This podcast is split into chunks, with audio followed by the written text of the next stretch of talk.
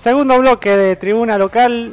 Pasaron 29 minutos de las 6 de la tarde y como habíamos prometido, estamos en comunicación telefónica con Nayara Honores, jugadora de San José de fútbol femenino en la ciudad de Tandil.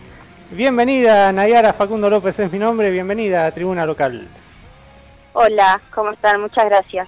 Bien, ¿qué te encontramos haciendo? Me decías que estabas entrenando, ¿estás entrenando con el equipo de San José ahora? Sí, sí, estamos por entrenar. Mira, eh, es bueno esto porque el otro día pensaba, ¿no? El entrenamiento que tiene el Potrero Juventud Unida, que están todos los días entrenando prácticamente. ¿Ustedes cuántas veces por día entrenan?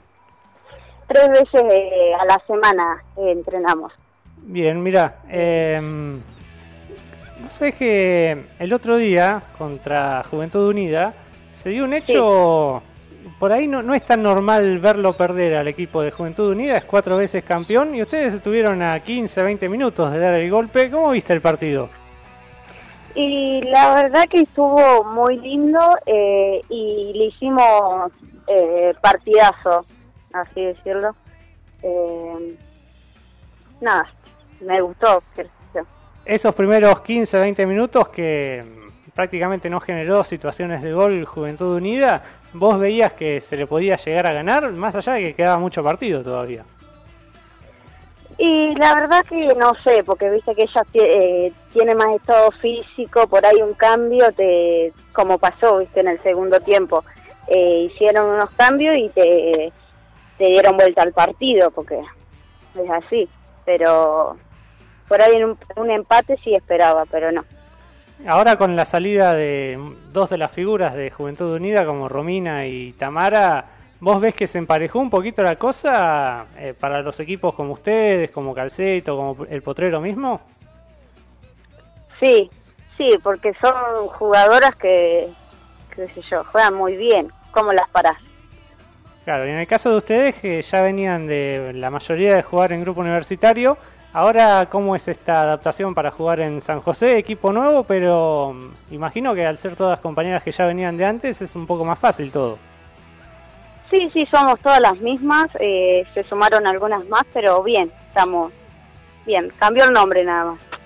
O sea, bueno, el cuerpo técnico también es el mismo, eh, las instalaciones donde entrenan cambiaron algo, ¿eso también? No, siempre, siempre en el mismo lugar.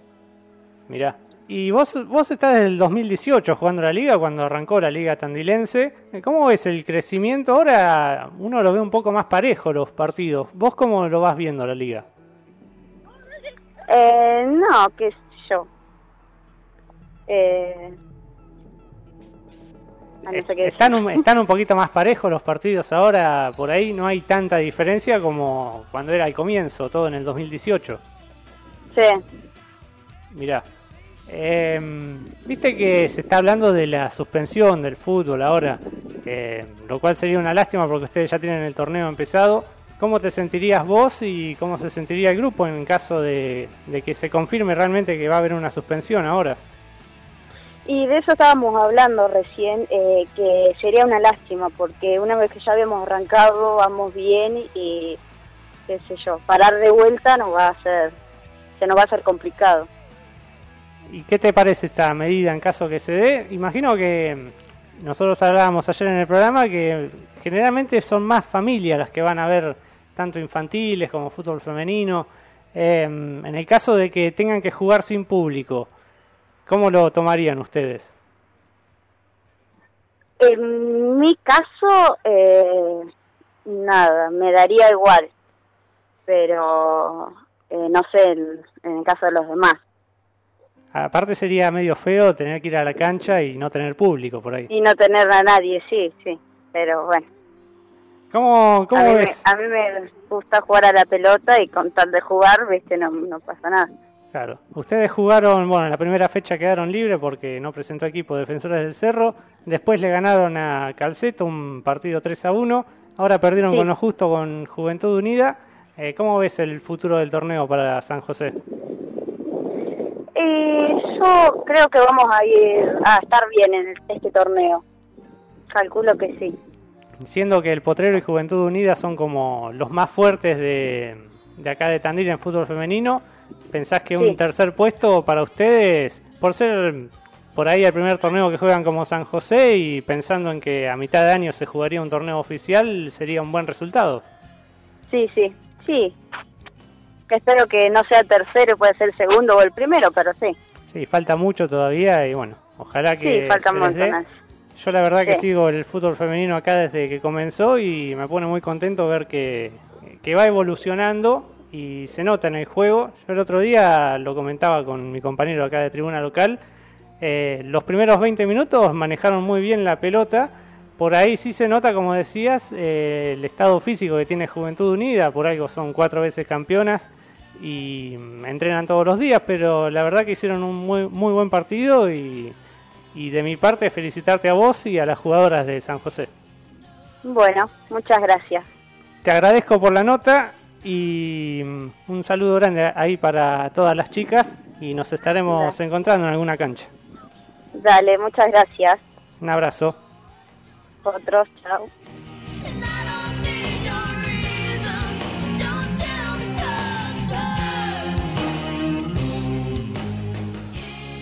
Pasaba Nayara Honores, jugadora de San José del equipo femenino de ahí del equipo católico, vamos a repasar lo que fue la fecha número 3 del fútbol femenino aquí en la ciudad de Tandil.